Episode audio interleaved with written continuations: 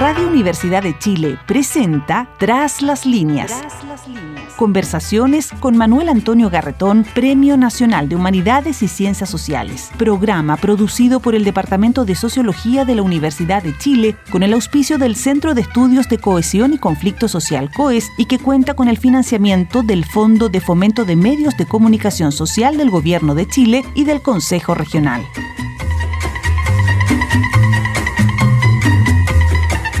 Buenas tardes.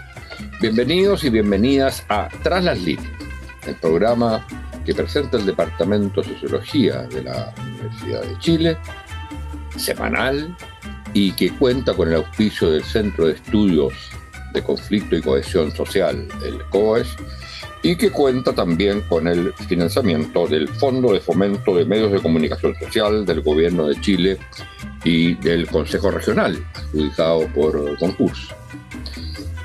Bueno, como siempre, eh, tratamos de ver, analizar, estudiar, intentar comprender las cosas que nos pasan como sociedad, como personas, y desde la perspectiva de las ciencias sociales.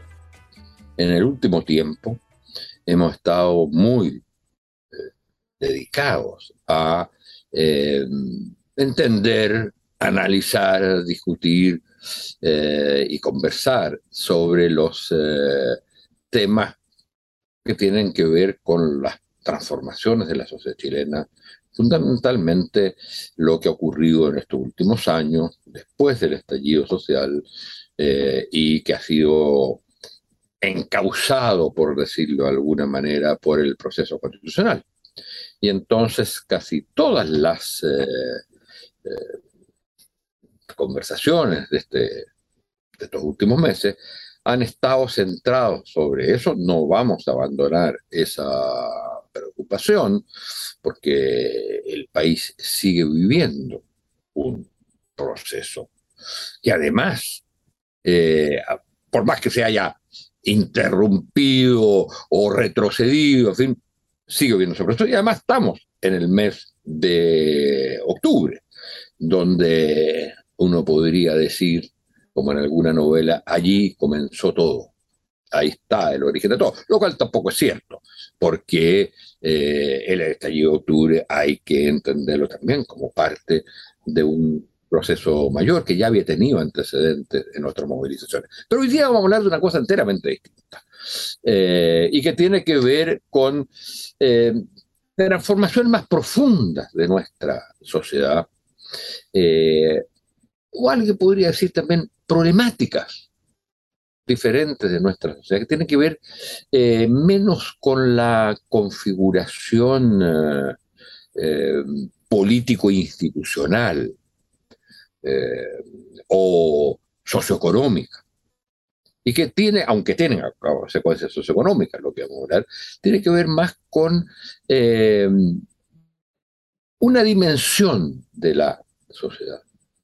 Uno podría decir una dimensión de toda sociedad, pero que también es una parte de ella, que tiene que ver con lo que se llama la vejez, los adultos mayores, o se le pueden dar muy distintos nombres. Eh, todos sabemos que eh, se vive un proceso, en el caso chileno, bastante agudo, de envejecimiento de la población. Eso tiene consecuencias. Eh, tiene consecuencias para la sociedad misma. Una sociedad en que la población, un porcentaje significativo de la población son adultos mayores y va a seguir creciendo y no se hace cargo de ese cambio demográfico. Eh, es lo mismo que una sociedad que no se da cuenta que en un momento pasó de ser de una sociedad de niños fundamentalmente, eh, por la cantidad de niños que había, a una sociedad de jóvenes. Y eso es un cambio muy brutal de los 50 a los 60. Y después, más adelante, es eh, una sociedad de adultos. Y hoy día nos estamos acercando, no, no somos una sociedad de adultos mayores, somos una sociedad en que los adultos mayores tienen un porcentaje que va a seguir creciendo muy importante. Entonces la pregunta es, bueno, eh, ¿qué significa eso desde el punto de vista de la sociedad misma? Y segundo, es que esta población, este sector de la población, tiene problemáticas distintas. Eh, que hacen que no sean lo que uno llamaría, y es complicado hablar así, la problemática normal. La problemática normal sería la de los adultos mayores, porque por un lado están los niños y los niños requieren tratamiento especial, tienen instituciones especiales, existen escuelas y, digamos, el sistema educacional está hecho de alguna manera para ellos. Eh, para los adultos en general y adultas, ¿eh? está el trabajo, la institución es el trabajo. ¿Por qué está para los adultos eh, mayores? Pasan a ser entonces un, un sector eh, segregado, un sector distinto que no es lo normal y por lo tanto hay que incluirlo como si fuera algo diferente. Bueno, ese es el tipo de planteamiento que hay y a su vez está el tema más eh, que tiene que ver con la problemática de los adultos mayores en cuanto tal, para ellos. Eh, cómo viven esa parte de la vida. La viven de manera distinta.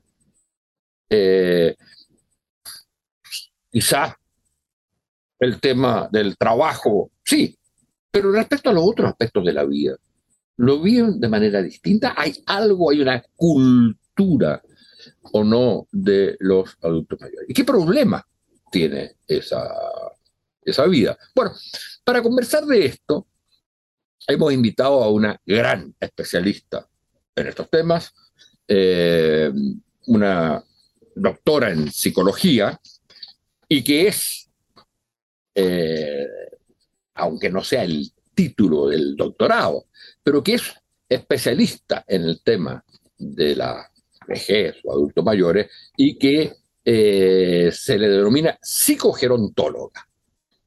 Eh, y es eh, una de las grandes especialistas en este tema en Chile. ha trabajado en las encuestas nacionales sobre el tema de la, de la vejez y su preocupación central ha sido el tema de la salud mental de los eh, adultos mayores. Ella es Daniela Mala, profesora titular de la Universidad de Chile, doctora en psicología y magíster en antropología y desarrollo de la misma universidad, es psicóloga clínica, o sea, psicóloga dura. ¿eh? Pueden, al término de este programa, llamar para pedir una, una consulta y tendrán una rebaja por parte de este programa. No, todo eso es broma. Eh, y eh, se dedica a la psicoterapia, como decía, con adultos mayores y su familia. Es investigadora asociada del Centro de Gerociencia, Salud Mental y Metabolismo y miembro del, del Centro Interuniversitario de Envejecimiento Saludable. Muchas gracias, Daniela, por estar con nosotros. Es un eh, grado y honor tenerte aquí para hablar de estos temas. Y lo primero sería la visión general de por qué tratar a un sector de la población que tiene además una definición eh, casi rígida, que es mayor de 60 años, ¿por qué tratarlo como eh, algo distinto que haya que incluirlo en el supuesto que se supone, en el supuesto que hay sectores que ya están incluidos. En cambio, este tiene un problema de inclusión, porque es un segmento distinto, en el sentido que haya que hacer políticas especiales para eso. Bueno, eh, primero, muchas gracias por la invitación, Manuel Antonio. Para mí es un honor también ser entrevistada por ti, así que agradezco la, invitación. Buena pregunta. ¿por qué habría que hacer algo especial para incluirlo? La verdad es que yo creo que, a ver, dos cosas. Yo creo que, bueno, esto tú lo manejas mejor que yo como sociólogo, pero la inclusión, o sea, estar incluido o no incluido no es un fenómeno unívoco digamos, único, cerrado. Hay personas que tienen una gran participación, por ejemplo, en la esfera familiar, que tienen redes de apoyo, que participan en la comunidad, en los clubes de automayor, etcétera, pero que están completamente fuera a lo mejor de, qué sé yo, el, sistema de salud, les cuesta mucho acceder al sistema de salud y en ese sentido están excluidos. Y los adultos mayores pueden estar más o menos incluidos en distintos ámbitos, al igual que el resto de la sociedad. Lo que pasa es que y aquí viene la segunda cosa, ¿qué nos pasa con la vejez, con la población mayor?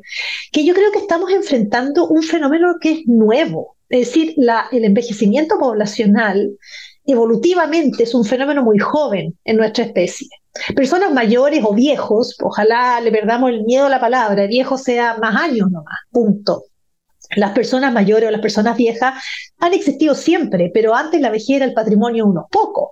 Los que llegaban por la genética, por la vida que habían tenido, etcétera, llegaban a edad un poco más tardía, pero la mayoría se moría antes. La mayoría de las muertes eran de los niños. Esto de que no es natural que se mueran los niños, eso es ahora. Antes lo natural, la gente tenía seis hijos, se le morían cuatro. ¿ya? exacto, exacto. En cambio ahora, eh, salvo que a uno lo atropellen en la esquina, la gran mayoría de la población va a llegar a la vejez.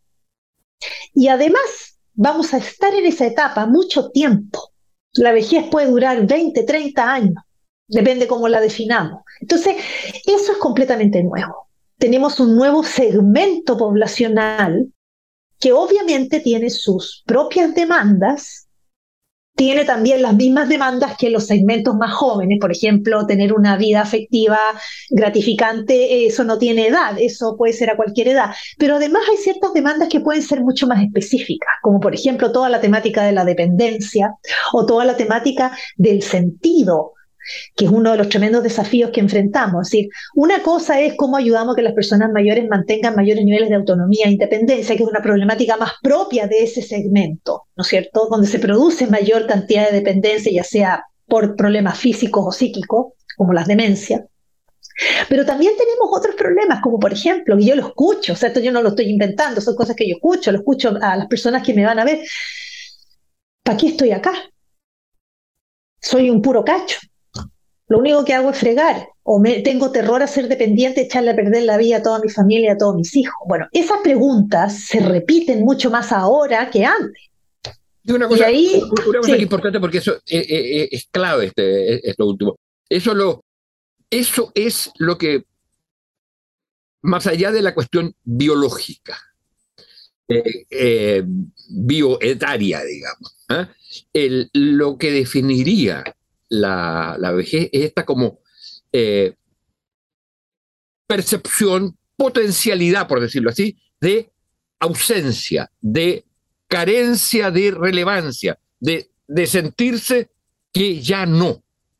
Y eso sería una definición, yo creo, muy, muy potente de la, de la vejez, tal como uno podría definir a los niños además del problema que van entre tal edad y cual edad, por algunos rasgos psicoculturales eh, centrales. El de la vejez sería esta, esta, esta sentimiento de ir perdiendo lazos y significación. Desgraciadamente se produce bastante lo que tú dices, pero no tendría por qué ser así. Ese es el punto de una persona adulta mayor o una persona vieja muchas veces tiene esa sensación o es tratada de esa forma, más que por más que basado en evidencias, es por puro prejuicio, por pura visión estereotipada de lo que hemos llamado un viejismo, edadismo, ¿no? Una, una mirada a, la adultez mayor, una mirada a la vejez cargada de estereotipos negativos y que se traduce en actos discriminatorios a las personas simplemente porque son viejas.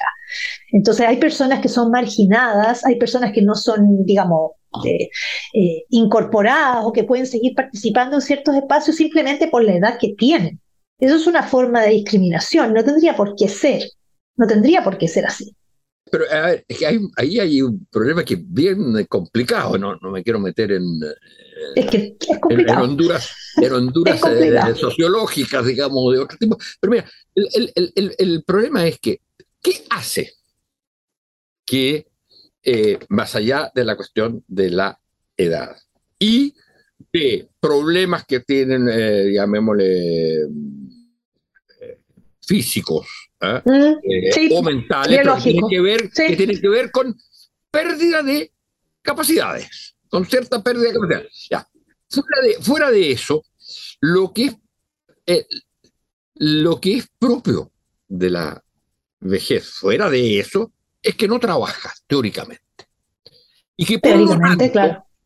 Y que por lo tanto, el hecho de no trabajar es lo que hace, lo que lleva a esos sentimientos propios, pero también de los otros que dicen, bueno, ya, ya hizo lo que tenía que hacer, ya cumplió, ahora queda, queda fuera. Ahora, el problema es que eso no tiene solución, porque entonces eh, todos los rasgos más psicofísicos de la vejez no se podrían resolver porque tendría que seguir trabajando y por lo tanto eh, acumulando los eh, problemas. ¿Cómo se integra alguien en una sociedad fuera de su relación con el trabajo, ya sea por la vía educacional, ¿no es cierto? El trabajo con los niños no es trabajo, es, digamos, es estar metido en una institución que es la educación. Lo otro, los adultos tienen el trabajo, más las actividades de otro tipo. Pero no hay en la sociedad un espacio eh, para los adultos mayores, precisamente porque, como son adultos mayores, ahora tienen que descansar. Entonces, al mismo tiempo, se le está impidiendo, por decirlo así, al favorecerlos con el hecho que puedan descansar, que tengan el principal modo de integración a una sociedad que es el trabajo. Aspectos a lo que tú señalas. Efectivamente, se asocia, y de hecho se asocia muchísimo la edad de jubilación, por ejemplo, con empezar a determinar cuándo comienza la vejez. Eh, lo primero que señalaste es que la vejez se está definiendo solo desde la pérdida, de lo que ya no. Ya se acabó la capacidad de antes para hacer esto, tengo menos plata porque la pensión es pésima, se me están muriendo todos mis amigos, etcétera, desde la pérdida. Efectivamente, en la medida que envejecemos, acumulamos una mayor cantidad de pérdidas. Yo me he dedicado a estudiar, es uno de los temas que yo estudio, es cómo lidiamos con las pérdidas a la medida que envejecemos. Pero no solo hay pérdidas, también pueden haber ganancias. Hay algunas eh, capacidades psicológicas que se pueden desarrollar justamente por tener más años en el cuerpo. Hay una capacidad, por ejemplo, de lidiar con los estresores de otra forma y ponderar las cosas de una manera distinta. El hecho de aproximarnos a la muerte, eso también forma parte de una de las teorías en psicología, la teoría de la selectividad socioemocional de la Laura Cartensen, el hecho de sentir, porque uno todos sabemos que nos vamos a morir, pero otra cosa es sentir que uno ya está claramente más cerca de ese momento. Y esa aproximación a la muerte muchas veces nos ayuda a ponderar las cosas de una manera distinta y de hecho es sorprendente que muchas personas mayores, a pesar de todo el viento en contra que tienen, sostienen buenos niveles de satisfacción con la vida y eso a nivel internacional y a nivel nacional. Entonces uno se pregunta, claro, sí, hay muchas pérdidas en la vejez, pero ¿Cómo es que la gente logra? estamos hablando en términos generales, hay de todo, pero ¿cómo la gente puede sostener buenos niveles de satisfacción o lidiar con las dificultades de mejor forma en la medida que va envejeciendo? Bueno, ahí hay una cuestión interesante que tiene que ver con una ganancia por ejemplo, la capacidad de lidiar con... La gente en la pandemia, los adultos mayores, salvo los que estaban muy aislados con, con, dificultades operativas, ¿no es cierto?, que no tenían a alguien que les llevara comida, ¿no es cierto?, o que vivían solos no tenían a nadie, pudieron lidiar con la incertidumbre mucho mejor que la gente más joven. Y si uno piensa, la vida es mucho más incierta que certera, ¿ya? pero, pero, eso, eso, lo que te quiero decir, ese es un primer punto que en general nunca se ve, Siempre estamos definiendo la vejez desde la pérdida de. Ya, esa es una primera cuestión. Daniela, pero que tiene, tiene todas esas capacidades, incluso superiores, pero ¿cómo le sirve? Le sirve al, Exacto. la pregunta, ¿cómo, ¿cómo, le sirve a la sociedad? ¿Cómo, Exacto. se eso a la sociedad? Exacto. Antes era trabajo, ahora sí, Es que entonces ahí viene una pregunta Yo no tengo la respuesta, nunca hemos estado en esta situación, nunca, porque antes la gente que llegaba a la vejez, que era poca, vivía con sus hijos o qué sé yo, dos, tres años y se moría. Eso era lo que duraba la vejez, pero resulta que ahora pueden ser 20 o 30 años. Entonces, es un desafío enorme el que tenemos por delante. Para vivir más, pero ¿para qué? Si el trabajo, como dices tú, ha sido la fuente de alguna manera de integración o de inclusión, o en el caso de las familias más tradicionales, la mujer, la crianza los hijos, después los nietos, después ya ni los nietos la pescan, entonces, ¿qué? ¿No es cierto? Entonces, la pregunta por el sentido es la tremenda pregunta que está detrás y que no hemos resuelto. Ahora, yo creo que esto nos espejea un poco como sociedad. ¿Cuál es el sentido de la vida cuando ya no estás produciendo? Cuando ya no tienes la belleza física de antes, porque lo que se cae, se cae nomás, nada que hacer, por mucha cirugía o lo que sea, lo que se cayó, se cayó, ¿no es cierto? Cuando tu salud presenta más dificultades, entonces, bueno, control de la longevidad, porque ya no sirven, o no, es, un, es un tremendo tema y es un tema eh, Manuel Antonio, yo me alegro que lo pongas, porque yo creo que todo en general, las políticas, y yo lo entiendo, ¿ya? Porque el cuerpo siempre manda mucho, basta que uno le duele una muela y no puede pensar en nada más. Entonces, todas las políticas en general asociadas a envejecimiento tienen que ver con cómo hacer que la gente se mantenga físicamente más saludable. Ya, bien, bien, es súper importante. Ahora han incorporado la salud mental, bien también. Pero detrás de eso está esta otra pregunta. ¿Y cómo aprovechamos? Porque podríamos, perdona, podríamos pensar, ¿no tendrá, pregunta, pregunta, ¿no tendrá algún sentido para nuestra especie? Que deja harto que desear, entre paréntesis, ¿ya? Cosa de, ver las noticias. ¿No tendrá algún sentido para nuestra especie que haya más organismos envejecidos? que no sea solamente el problema del envejecimiento, cómo voy a lidiar con mi mamá que la tengo que cuidar o mi tía que la tengo que cuidar, sino que cómo aprovechar algunas otras cosas. No tengo la respuesta, me encantaría tenerla, no la tengo. Pero yo creo que es una pregunta que está ahí y que es el tremendo desafío que tenemos. Oye, es tan central lo que tú dices. Eh, me hace pensar en dos cosas. Uno, hubo una época en el desarrollo de la humanidad en que la edad o el ser viejo era fundamental, central, eran los considerados los sabios y tenían un rol en la sociedad. En. No hay. Si se quiere volver a pensar en un rol, no digo reproducir lo que existió en otra, porque eso nunca pueden hacer, pero si hay que pensar en los términos que lo estamos pensando, lo que la conclusión es que tú tienes que pensar en una nueva forma de organización de la sociedad misma. Es un poco lo mismo que aporta el feminismo cuando dice, aquí hay que superar el orden patriarcal, no digo el patriarcado, que es un orden jurídico, pero el, el, orden, la, la, manera de organizarse patriarcalmente, y eso implica una transformación de todos los aspectos de la sociedad. Y en ese sentido, uno dice, bueno, también se puede definir la sociedad, y de hecho hay movimientos que la definen así, como adultocéntrica. Y entonces, el que deje de ser adultocéntrica y que por lo tanto el centro sean humanos, tanto niños como viejos, eh, niños, niñas y viejos o, y adultos. persona céntrica, claro. Que no tenga ese centro implica una forma de organización de la sociedad enteramente distinta. Es bien posible, claro que sí. O sea, esto, esto es una revolución, es un tsunami, es una cuestión, y que ha sido así como por debajo, así, como un tsunami, cuando entra lento, pero cambia todo. Eh, acá también, esto, esto nos implica, sí, por eso digo, yo creo que la vejez nos espejea como sociedad. ¿Dónde estamos poniendo lo más importante? ¿Qué pasa cuando perdemos eso que creemos que es lo más importante, siendo que es tan frágil, ¿no? El cuerpo es frágil, la salud es súper frágil, la, el prestigio, la fama, es súper frágil también.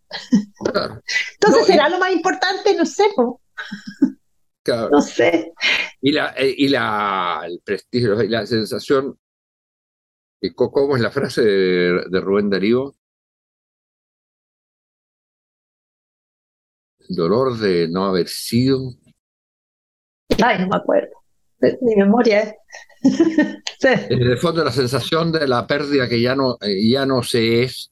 Exacto. Eh, y ya no sé es lo que se fue, pero está bien, eso implica sensación pero al no ser lo que se fue, ya no se es, porque ya no hay una existencia, la sensación de que ya no se es, y que por lo tanto lo más cercano al no ser es la muerte. La muerte. Exacto, la muerte. Bueno, muchas personas mayores viven lo que uno podría llamar una suerte de muerte social, ¿no? Que la falta de rol, la falta de... Exacto. Ahora, bueno, pero hay una definición sociológica de, un gran sociólogo que definía, desde el punto de vista sociológico, la muerte es la pérdida de todo lazo. Y, y, la, la, la, vejez, no solo como antesala de la muerte, sino que en sí misma, uno de sus rasgos es no la pérdida de todo lazo, porque eso sería la muerte, pero de la pérdida de, lazos que den sentido. Bueno, claro, eso pasa. Y yo te diría que una de las... Yo siempre digo, esta es la otra pandemia. Una fue el COVID, pero en las personas mayores la pandemia de la soledad es la tremenda pandemia. Eso está, también está estudiado, o sea, la sensación de soledad va aumentando con los años. Se va muriendo la gente cercana, otra está más lejos, más distante, más difícil movilizarse, lo que tú quieras. Y esa es una tremenda, tremenda problemática para la que tampoco tenemos una buena respuesta como sociedad, porque no se le puede pedir todo a la familia de origen eso va a ser cada vez más difícil. La familia cambió, cambió su estructura, cambiaron sus funciones, ya no es la mujer que está en la casa mientras el marido sale a trabajar y esa que hace cargo de los niños y de todas las personas mayores de la familia y un montón de tías que también viven ahí. Y eso ya no es así, digamos, para algunas personas todavía es así, pero para la mayoría no es así. Cada vez más hay gente que no se empareja de manera estable, o que no tienen hijos, o que no tienen nietos, o tienen, pero los ritmos de vida son otros. Entonces, la familia nuclear no le da el, el ancho, la posibilidad de hacerse cargo de todas las necesidades afectivas de las personas mayores. Y no hemos podido todavía reemplazar eso. Ahora, si tú fueras, hubiera un ministerio de la... de la hay un servicio, sí, hay un servicio, sí. Ya, pero si hubiera, digamos, no. ¿Cuáles serían las dos o tres cosas que te parecen fundamentales que habría que hacer? Aquí hay un problema complicado. Una cosa es lo que tú puedes hacer, y eso lo señala muy bien usted en la, en la encuesta y en los análisis que hace, desde el punto de vista de las instituciones, ¿no es cierto? ¿Cuál sería eh, hay una cosa importante que sería la respuesta de las instituciones, pero otra cosa es eh, eso no basta. Por respuesta a las instituciones, ¿qué, habría que hacer transformaciones en la sociedad misma, en el modo como se organiza la sociedad, cómo se consigue, por ejemplo, incluso el sistema educacional que llega hasta un cierto momento y por qué no debiera ser hasta el final. Bueno, ya, pero eh, por el momento dejemos eso, cómo se cambia una sociedad que ya no es la misma de otra época y que por lo tanto tiene que hacerse cargos al cambio. Pero desde el punto de vista ya más institucional de, lo que llamábamos la política pública. ¿Qué, ¿Qué cosas crees tú que serían claves hoy día o que aparecen de acuerdo a las investigaciones que tú has hecho, o incluso tomando en cuenta el tema de las investigaciones y de lo que haces tú, que en la clínica. Eh, Exacto. ¿Qué, dirías tú que son las dos o tres cosas centrales que habría que hacer? Si yo tuviera la varita mágica, yo creo que me centraría en tres grandes ámbitos. Uno, lo que tiene que ver con la promoción desde etapas más tempranas de la vida del curso vital. O sea, trataría de, con la práctica, ir instalando que el envejecimiento no es algo que uno le aparece de repente, sino que tiene que ver con la vida que uno ha llevado. ¿ya? Desde que uno nace empieza el proceso que termina en la muerte, entonces hay que mirar el proceso completo. Entonces yo tendría una política que tenga que ver con la conservación y la mantención de buenos niveles de salud, pensando en que cuando una persona es adulta mayor, las patologías físicas de verdad le pueden hacer la vida cuadritos a la persona y a su familia. ¿ya? Es decir, tener una, una, buena condición de salud, hacer actividad física y todas esas cuestiones aburridas que a uno le dicen siempre, la verdad es que es fundamental para una calidad de vida óptima o buena en las últimas etapas. O sea, el ideal sería lo que se llama comprimir la morbilidad hasta momentos antes de morir. No que uno se pase 20 años enfermo y mal, sino que simplemente en algún minuto se fue a dormir y se murió. Eso sería el ideal, ¿no es cierto? Ahí, hay un punto. ese es un punto. Sí, pero para quedarnos en ese, para quedarnos en ese ah, como consecuencia. No, no, quiero que veamos lo otro. Pero la consecuencia de eso, inmediata, digamos, sería, si eso se piensa así, tú tienes que incluir en lo que es la, digamos, los servicios de salud, ¿eh? la seguridad en salud, tienes que incluir esos aspectos. Por lo tanto, por lo, tanto lo que es, eh, digamos, eh, ejercicio físico, todos esos aspectos. todo lo que No, no solo cuando estás enfermo.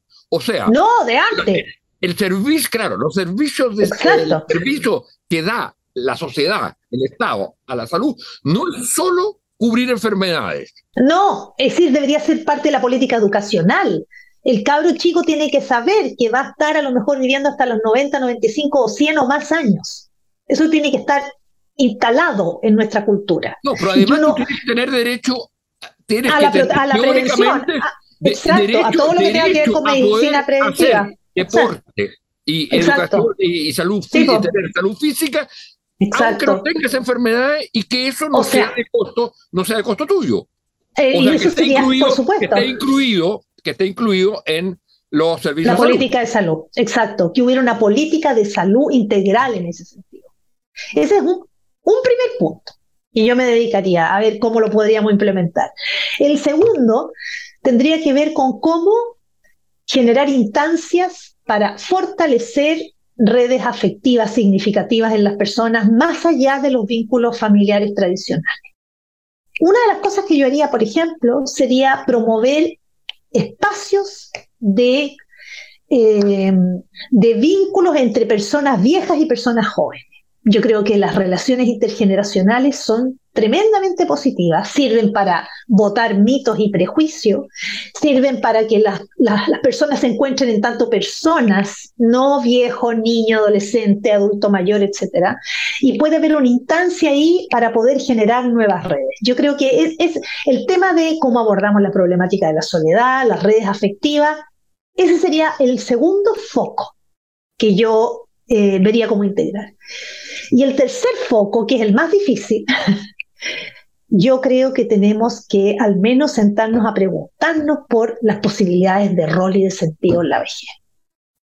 Yo, porque llegar, mira, llegar a la vejez enfermo, enfermo, solo y sin un propósito en la vida, yo creo que es lo peor que te puede pasar. Sí, lo que dijiste, la posibilidad de roles, no entendí sí, claro, de cómo podemos eh, ofrecer nuevas instancias de participación, nuevos roles para las personas mayores, nuevas posibilidades. La gente, hay gente que tiene 70 años, por poner una edad cualquiera, y que tiene muchísimo que ofrecer y muchísimo que aportar. Entonces, ¿cómo combinamos eso con las generaciones más jóvenes que también requieren sus espacios? ¿Cómo pensamos, por ejemplo, por ejemplo, en un sistema de jubilación que sea gradual en vez de todo o nada?